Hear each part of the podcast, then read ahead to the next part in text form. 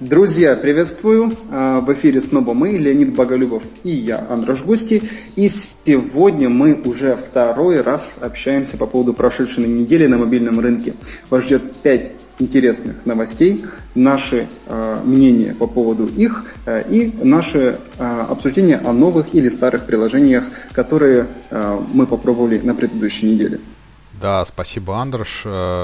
Я бы хотел, на самом деле, в первых строках вернуться к предыдущей нашей теме покупки Флари компании Яха. И недавно совершенно вышла статья на VentureBeat о ситуации вокруг Флари. И оказывается, что все не так хорошо-то у них на самом деле было.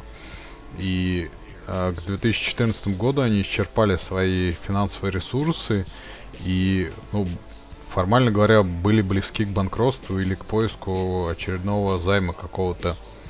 И это достаточно интересно в силу общей ситуации на рынке инструментов, и вот это бы хотелось обсудить. Да, на самом деле меня удивило, что компания за все 9 лет своего существования только 2 года была прибыльной. В 2011-2012 году. Все остальное время был убыток. Ну нет, наверное, это неправильная интерпретация, потому что это просто упоминание двух предыдущих годов было. 11 и 12. Э, ну, ну да, да, да. Я на самом деле читал статью, она такая интересная, разоблачающая. Э, я вот радовался. Вот, вот, вот. Я же говорил, что дешево. Я же говорил, что как-то непривычно все радуются. И на самом деле все, все объясняет, почему, собственно, столько было положительных эмоций. Э, позабавило здесь, это очередное осознание того, что практически перед каждым цифровым продуктом стоит проблема. Как сделать так, чтобы пользователи э, использовали новый инструмент для решения существующей старой проблемы привычным старым образом. Особенно если новый способ еще и требует денег. Ну, это такая основополагающая проблема, э, с которой сталкиваются все, кто что-либо делает в цифровой сфере, особенно приложения. И э, ну, мы, естественно, об этом знаем все давно. Э, я с этим сталкиваюсь регулярно, все время приходится объяснять клиентам, почему это так, и э, почему очередной Facebook э, с измененной одной функцией не прокатит. А, и тут я на днях буквально смотрел ролик очень смешной компании, которая делает приложение э, для малого бизнеса и штампует их. А, у, там за очень дешево, за очень быстро. И там был ролик о том, как а, вот есть такой предприниматель, который э, делает себе парикмахерскую, валит кучу рекламы во всякие офлайн и онлайн, но у него ничего не получается. И тут опа, он решает делать мобильное приложение. Через месяц у него уже заказы, через два месяца у него уже, понимаешь, э, клиенты в очереди стоят. Через четыре месяца он уже не работает, лежит на пляже э, и только смотрит статы о том, как у него чудесно происходит продажа. И, по сути, э, пример-то на самом деле очень такой жизненный, потому что э, первый вопрос, э, который задает владелец парикмахерской, э, что заставит пользователя потратить в два раза больше времени для того, чтобы записаться в парикмахерскую через мобильное приложение, нежели чем взять трубку, позвонить, сразу договориться и забыть. Ну, как бы здесь то же самое. То есть люди привыкли получить аналитику от Гугла бесплатную, и тут, получается, за нее нужно через Фури платить. А, ну, как бы вот модель предполагает.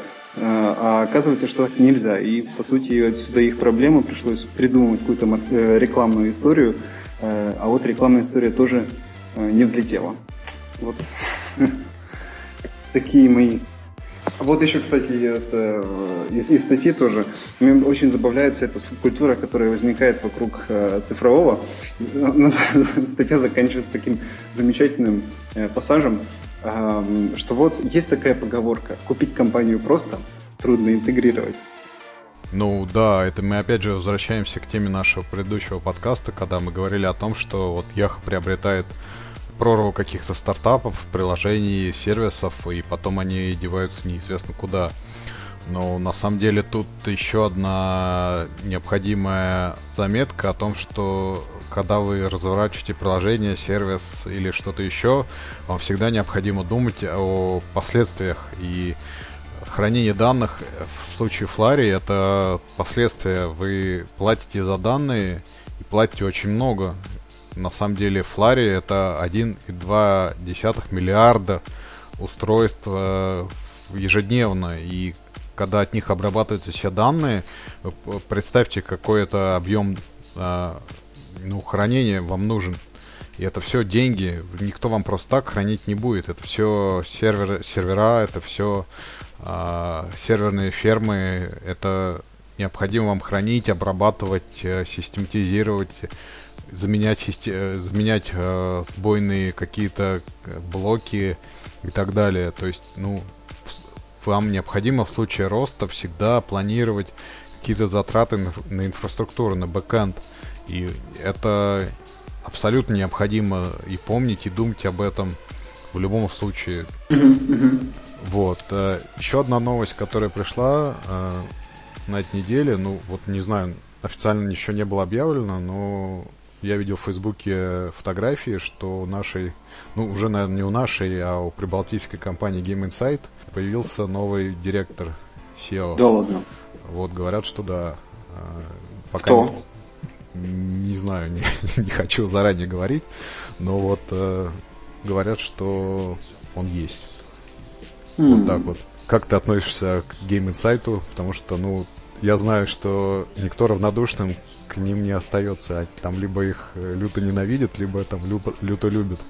Извини, пожалуйста, я правильно помню, что у Game Insight э, до сих пор а, была или есть очаровательнейшая девушка, а, которая, собственно, живет а, в Латвии сейчас и активно рассказывает о своих бизнес-действиях. Или вот, это другая Алиса компания? Чумаченко, да. Вот, вот, вот. Поэтому я отношусь исключительно положительно. Я, серьезно, я небольшой игрок, но я очень э, люблю следить за такого э, рода личностями, и мне кажется, что такой человек ничего плохого делать не может, поэтому, э, учитывая всю мою параллельность в цифровой сфере, э, я положительно отношусь к Game Insight. Отлично. Ну да, пожелаем им удачи еще раз. Они вот переехали, ну, все мы знаем, наверное, что переехали в Литву, и они сейчас будут развиваться как европейская компания. Собственно говоря, я беседовал недавно с компанией Planner 5D. Это Farminers, выходцы из, ну, собственно говоря, тот же фонд Пацанюка. Они сейчас тоже переехали в Литву, ну, все вместе, вместе с Game Insight, там, с Нарейтом и так далее. Mm-hmm. Вот, они рассказывают, что, ну, это вынуж... ну, как не вынужденное, но европейской компании, конечно, гораздо проще привлечь э, и инвестиции, и деньги, и общаться с, э, с партнерами из Европы, из США там и вообще по всему миру, вот, Слушай, нежели чем из России.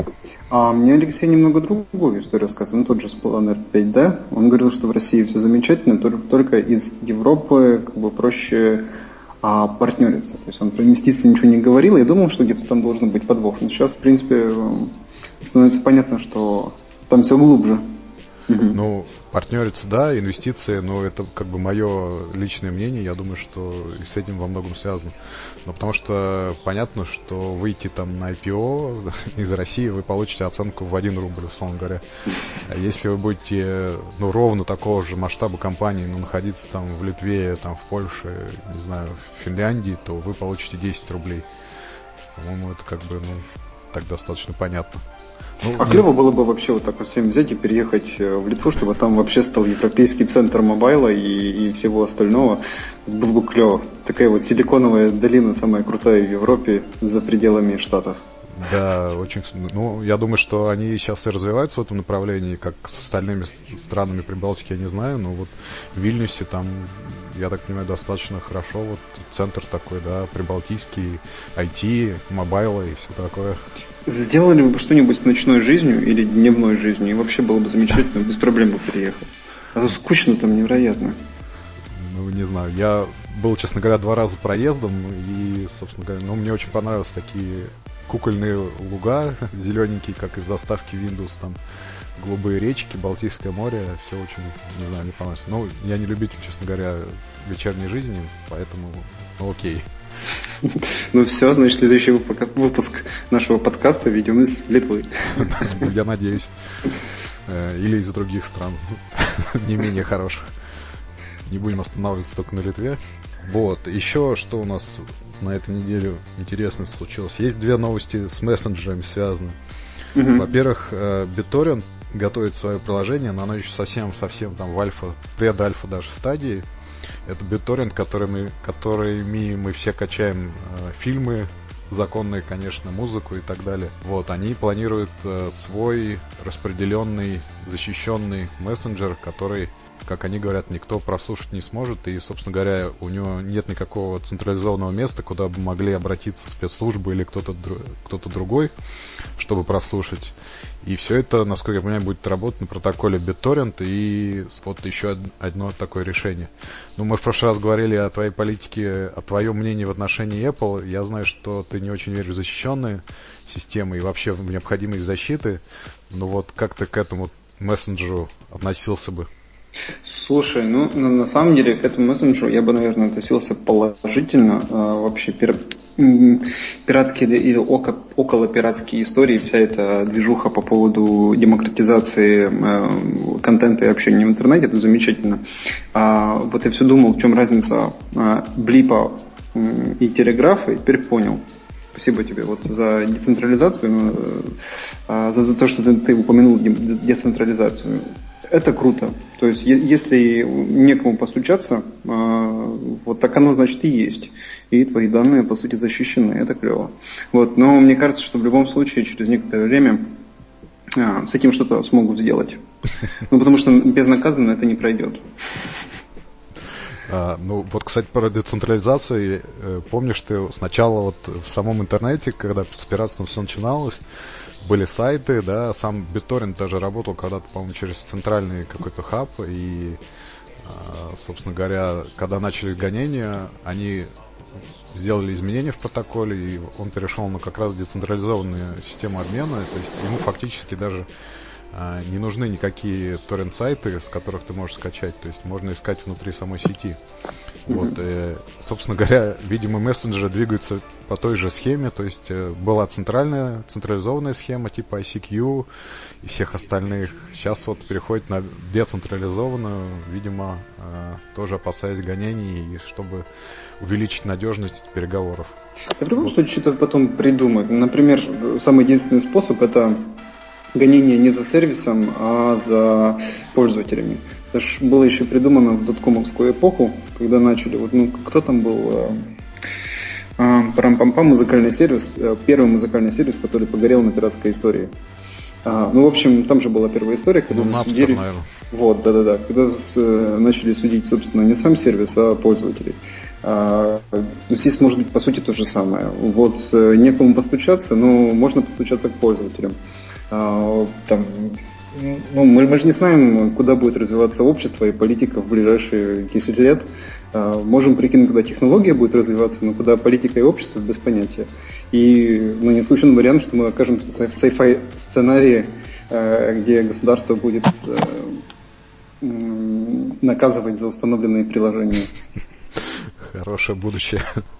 Ну окей, и тогда, раз уж мы заговорили о пользователях, как раз вторая новость, что Facebook ну, как бы не запрещает, убирает функционал мессенджера из своего основного, так сказать, приложения, и э, все общение наше в э, Фейсбуке будет идти через мессенджер как э, дополнительный, дополнительное приложение. Вот, достаточно интересное решение, ну, как бы давно назревшее, потому что развивать мессенджер внутри, э, ну, больших, так скажем, в кавычках, приложений Фейсбука, наверное, достаточно сложно. Сложно их э, там обновлять часто силу того, что там у всех будут обновляться все целиком приложения. Вот. И сейчас Facebook наконец-то определился и сказал, что все, мессенджеров в Фейсбуке не будет, будет мессенджер вне Фейсбука. Вот э, такое интересное решение. Что ты на это скажешь? А, я скажу, что я уже второй раз э, становился на коленке перед э, сном и благодарил э, Марка Цукерберга за такое действие, потому что наконец-то у меня появился еще один аргумент в общении с клиентами, когда приходится объяснять, что в приложении должна быть одна проблема, которую приложение решает, и от трех до пяти инструментов ее решения. Потому что раньше было главным возражением, а как же Facebook? Вот. Тут наконец-то Facebook э, еще с пейпером э, начал историю с диверсификацией э, приложений или, или сервисов внутри Facebook, когда практически каждый тип взаимодействия с контентом будет выделяться в отдельное приложение. И насколько я знаю, Paper и Messenger только первое. дальше будет все нарастать. Вот, соответственно, я очень радуюсь этой новости. На мои повадки как пользователя это вряд ли как-то повлияет. Единственное, что я знаю, что там будет больше функционала или предвидится больше функционала значительно, чем э, в теперешнем мессенджере. Там какие-то доработки будут дополнительные. И а, еще вот я узнал, что на самом деле эта диверсификация э, в первую, в первую очередь с мессенджером связана с аудиторией молодой аудитории тинейджеров э, там, с 10 до 15. Ты знаешь об этом? А, ну, то, что Facebook теряет тинейджеров, знаю. То, что мессенджер, мессенджером э, пытается их заманить, ну, наверное, да.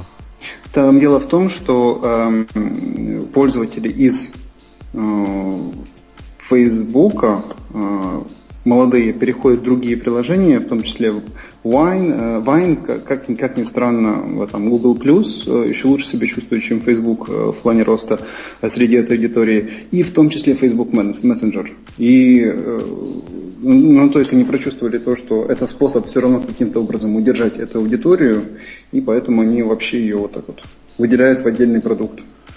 А, но интересно, что вот Facebook же купил WhatsApp за какие-то гигантские деньги. Вот интересно, а, это первый факт, интересно, как они будут совместно жить.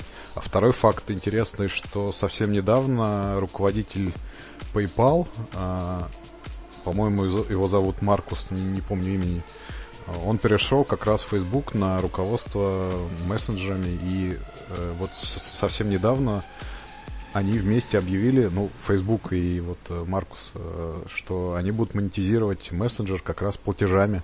То есть это будет не только для переписки, но и для пересылки денег и для, я так думаю, много-много чего остального. Угу. Ну, в общем, там я покорылся, узнал что-то дополнительное про эту новость. Э, узнал, что забыл, как называется этот мессенджер, собственно, один из главных конкурентов э, Фейсбука сейчас для этой аудитории, они монетизируются через вендинги. Представляешь? Это, это как? Ну, в общем, э, именно вот эти вот пользователи этой целевой, этой возрастной категории могут приобретать напитки из вендинговых автоматов, автоматов по какой-то там заниженной цене. И за счет этого получается такая вот монетизация странного сервиса. Ну, это типа их, э, это их сейчас основной источник доходов, но они планируют еще как-то менять или дополнять эту схему. Ну, ну, странно. Ну, странно, но очень интересно, что, что у Facebook э, получится на самом деле, как это все будет развиваться.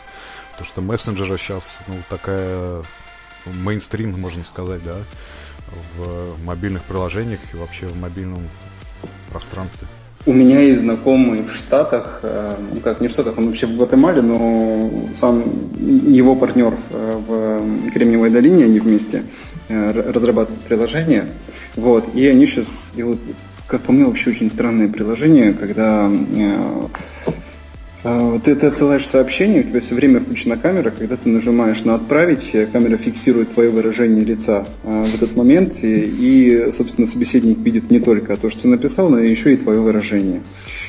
Я теряюсь догадками, но, собственно, опять-таки история с, э, со старой проблемой и привычными способами решения. Что должно пользователя пересесть из Фейсбука, Facebook мессенджера, на вот это вот приложение? Ну, да. Окей. Занятный пример. Ну, хорошо, посмотрим, да, как оно будет все развиваться. Ну и последняя, наверное, новость, э, которую я хотел обсудить с тобой, это рынок смартфонов. Э, вот во втором квартале, э, буквально в четверг или в пятницу, вышло два отчета. Один от IDC, а второй от Strategy Analytics. Вот, соответственно, первый о компаниях, которые работают на рынке смартфонов, второй просто о платформах. А, соответственно, что интересно, второй квартал 2014 года стал рекордным для Android, и среди всех устройств он занял 85%. То есть это практически монополия, можно сказать. На втором месте, конечно, iOS, у нее 11,9%. А, iOS упала по сравнению со вторым кварталом 2013 года на там, полтора процентных пункта. Вот. И на третьем Microsoft, э, соответственно, с 2,7%. Это от поставленных смартфонов э, в розничные сети. Ну и BlackBerry там где-то вообще меньше одного, меньше одного процента. Вот, это первое такое э, Strategy Analytics. А от IDC пишет, что э, Samsung на первом месте по поставкам и Apple на втором. Но при этом Samsung э, теряет долю. У него сейчас 25,2% по сравнению с 32,3% э, в 2013 году. То есть он за год потерял 7 э, процентных пункта рынка. И Apple это 11,9 сейчас против 13 в прошлом году. Но при этом, естественно, поставки у них выросли, и они теряют долю за счет, того, за счет большого ну, роста общего рынка. Если вот Apple как бы понятно, то Samsung это вот первый, по-моему, за несколько лет потеря рынка компании корейской, что не очень хорошо, наверное, выглядит э, с любых точек зрения. Вот, почему это происходит? Во-первых, на low-end, так сказать, рынке Samsung давят всевозможные китайцы в виде там Lenovo, Huawei, э, Xiaomi и прочие там сотни разработчиков, а с high-end рынка, как мы говорили вот в прошлом, в прошлом, в прошлый раз, э, обсуждая Developer Economics, э, mm-hmm. Apple, соответственно, тоже занимает э, большую часть рынка high-end, выдавливая оттуда Samsung. Вот э, такая, не знаю, как-то сложная ситуация. Android рулит, Samsung чуть-чуть теряет, э, Apple тоже чуть-чуть теряет, и китайцы занимают, отвоевывают у всех рынок. А, что ты об этом думаешь? Давай сначала тебя. Что, ну, какая у тебя эмоциональная... Какие эмоции у тебя вызывает эта новость? Ну, честно говоря, Android, за Android я рад, за Samsung мне немножко жалко, потому что кажется, что вот эпоха безраздельного владения Samsung рынком а, немножко подошла к концу. Э, ну, и это на самом деле достаточно заметно, потому что если раньше был один флагман на Android рынке, это Samsung Galaxy, ну, S3, S4, S2 даже, вот у меня был превосходный аппарат, и то сейчас выбрать между Galaxy S5, там, HTC, либо Xiaomi, там, Mi 4, который совершенно безумный аппарат, хоть и создан там с iPhone, с LG G3, ну, вообще очень сложно, и я думаю, что во многом все предпочитают даже не Samsung, потому что, ну, вот G3, например, все очень хвалят, и выбирая между G3 и S5, все выбирают все-таки G3. Какие эмоции вызывает еще это уменьшение рынка? Ну, на самом деле я желаю э, вот корейцам найти свою все-таки еще раз фишку, выпустить достойный аппарат, потому что я верю в то, что они могут это сделать, и желаю им удачи. Слушай, а ты активный пользователь Android или iOS? А, я и того, и другого. И что, а что тебе ближе нравится? Ну, на самом деле, редко, редко, когда вот человек одновременно э, одинаково положительно относится к одной и второй операционной системе. А, ну, скорее, наверное, Android. И поэтому вот 85% Android это ну, вполне заслуженно. Uh-huh. Его uh-huh. Google развивал там в течение последних там лет трех, наверное, последних. Вот. И Android L, сейчас который вышел, это большой прорыв. И, собственно говоря, KitKat до этого был очень хороший. Они во многом догоняют iOS, если уже не перегнали. Угу. Ну, я не знаю. Я, не совсем разделяю положительного отношения к этой ситуации. У меня скорее вот такое вот нейтральное наблюдательское э, отношение. Здесь у меня есть несколько комментариев. Э, первое. Мне очень интересно, когда Google, или скорее так, когда Android превратится в систему зла и появится новая система добра. Ну, потому что так циклично появляется, там вот э, Windows, э, там, система добра превращается в систему зла, появляется iOS. iOS становится системой добра, потом превращается в систему зла, появляется Android. Вот мы сейчас видим такое небольшое снижение э, позиций iOS, на самом деле небольшое, там очень-очень активные позиции у андроида. Но если так идти дальше по цикличности, скоро там iOS, наверное, совсем-совсем просядет. Не исключено такое, что что-то очень радикально поменяется. А Android вообще задоминирует все, что только можно. А, ну и там уже логично, что должна, должно появиться что-то новое. Так мне интересно, что это новое будет. Но это так заглядывая на года 3-4 вперед. А второе, у меня тут недавно вообще сумасшествие случайности появился знакомый в Нигерии. Вот, и он мне рассказал забавную историю, что э, оказывается, в Нигерии, как по сути практически везде в Африке, довольно большие проблемы с мобильной связью. То есть э, далеко не везде есть связь. То есть ты идешь по городу либо по какой-то местности, вот тебя ловит, дальше тебя не ловит. Но, скорее всего, тебя другой э, оператор ловит. Что люди делают? Они покупают по 3, по 4 смартфона, э, вставляют туда разные карточки, ну и смотрят просто, где какой на какой местности работает. Ну и гадая операционную систему этих телефонов.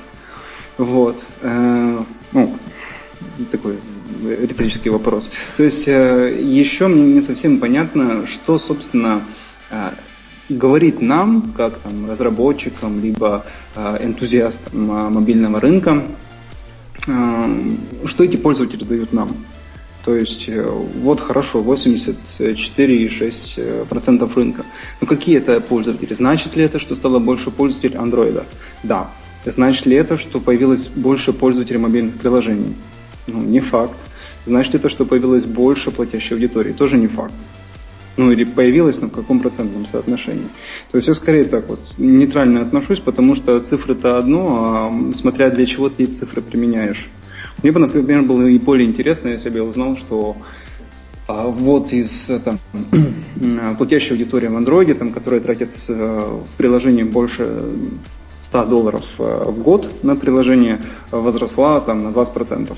Это было бы круто, это значит, что появился стимул делать еще больше, еще лучше для этой системы. Если такой информации нет, ну, ну хорошо, стало их больше, ну и что? Как-то так.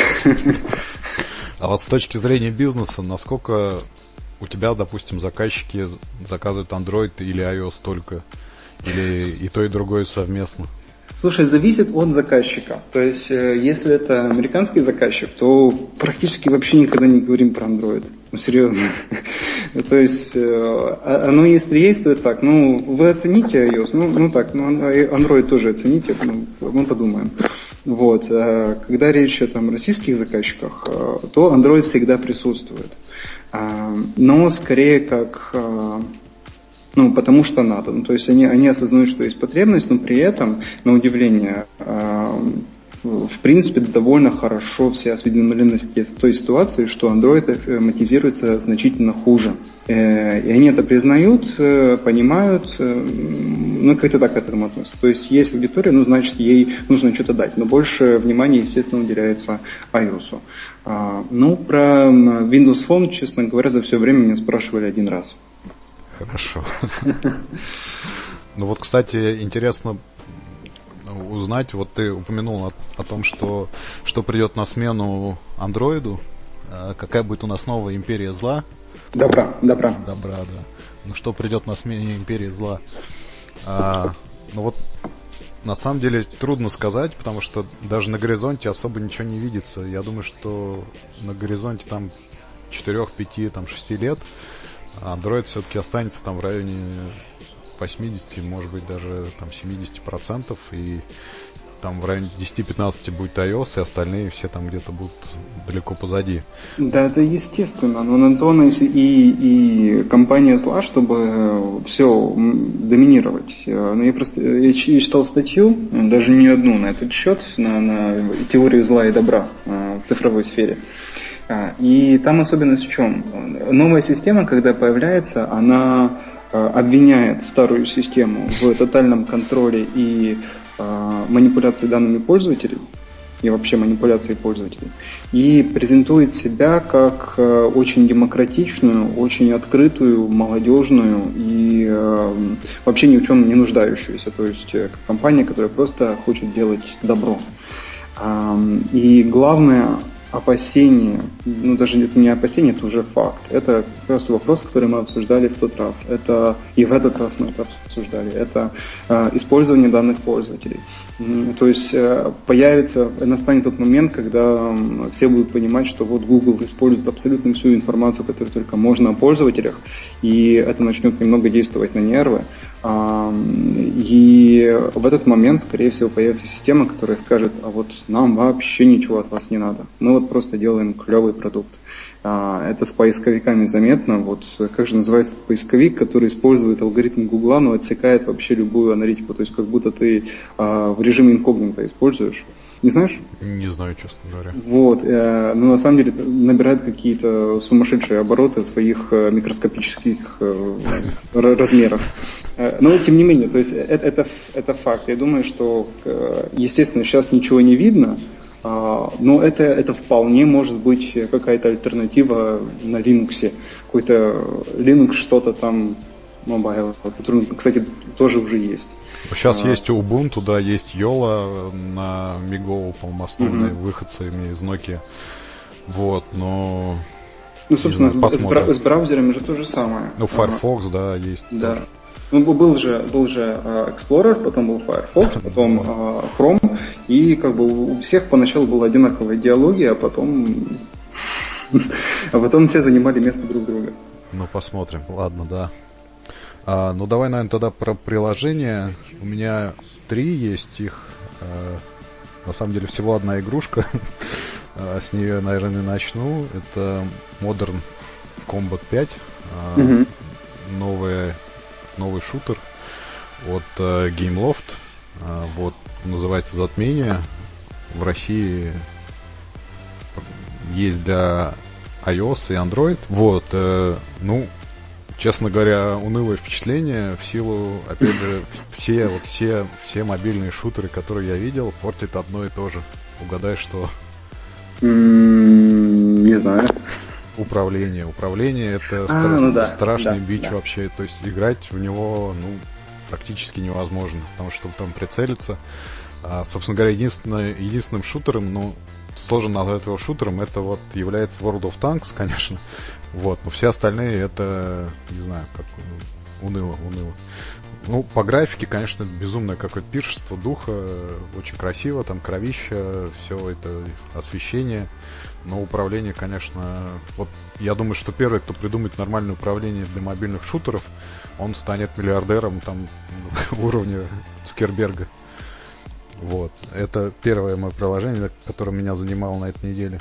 Второе вышло Indiegogo, Э, есть такой сайт крауд, краудфандинговый. Mm-hmm. Оно выпустило на самом деле всего лишь первое свое приложение.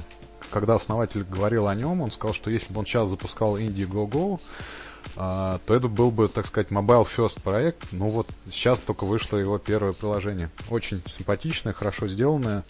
Под iOS 7, все дела там, тонкие шрифты, очень красиво, собственно говоря, много интересных проектов. Вот тоже рекомендую. Ну, она айфоновская только, да? Да, только айфоновская. Угу. И третье это управление проектами Asana. Есть такой веб, веб-платформа, которая управляет типа Trello. Я не знаю, каким вы пользуетесь. Мы вот э, в компании Abtractor нашей а, все ведем в Asana. Соответственно, у него вот а, было HTML5 приложение, ну вот полгода примерно. Я, честно говоря, не знаю, как до этого. Сейчас они переделали нативное, тоже под iOS 7, очень красиво, все шрифты, работа, все хорошо. Поэтому вот управление проектами Asana, которыми мы пользуемся. Угу. Мы пользуемся жирой и не дай бог они придумают сделать мобильное приложение. Это, мы мазохисты, поэтому как-то на десктопе еще справляемся, а вот на мобилках не дай бог. Не посоветую. А у меня приложений на самом деле всего два, и, честно признаться, это вообще ничего нового. Первая просто забавная штучка называется Day One. Э, приложение совсем не новое. Э, ну, так, так смотришь на него, э, пользуешься им и понимаешь, что тебя как-то окунает в старую добрую сферу iOS 6 давно минувшую. Ну, просто все, все так выдержано в той стилистике. Сейчас, естественно, это приложение было бы сделано совершенно по-другому. Платить за него 5 долларов не стоит. Но вот я его отмечу просто на нас какие-то, ну, какую-то ностальгию меня что-то надвинуло. Вот. А второе приложение, которым я очень-очень-очень рад, я его как-то покупал, потом забыл о нем. Собственно, я в него поиграл, потом, потом забыл, э, удалил, э, и сейчас вот вспомнил э, о нем снова, потому что вышла новость, что они какие-то баснословные деньги заработали на своем приложении, основатели, как раз с помощью этого приложения. Играл когда-нибудь в Monument Valley? Да. Это просто сказочно. Это настолько красивое приложение. Оно, оно чем-то похоже на это польское приложение, как же, про робота, который ходит, собирает. Э, квест у него такой странный. Машинариум. Ма- Да, махинариум. Вот. Э, чем-то похоже. Ну, приложение, которое отрывает тебя, в принципе, от понимания физики и геометрии. А, оно конечное, э, к сожалению. Там у тебя никаких э, а, уровни у тебя лично не появляется, есть только уровни сложности. А, оно такое в меру философское, но просто очень красивое, ну и платное. Э, хотя оно и платное, всем очень рекомендую установить э, и потыкаться. Я получил огромнейшее эстетическое удовольствие. Надеюсь, ты тоже? Да, ну, на самом деле история Monument Valley это вообще такой шик самый фримиум формата, потому что она продается за 4 доллара, она завоевала Apple Design Award, если ты знаешь, на WWDC вот летом, mm-hmm, которое mm-hmm. было. А, она получила миллион загрузок, то есть, ну, ребята стали миллионерами, ну, вполне заслуженно. Вот. Э, собственно говоря, они дальше намереваются разрабатывать это как э, премиум продукт, э, разрабатывать для него дополнения. И, собственно говоря, удачи им в этом, потому что ну, реально очень красиво и безумно интересно. Да, присоединяюсь, желаю больших удач проекту. Вот. Так.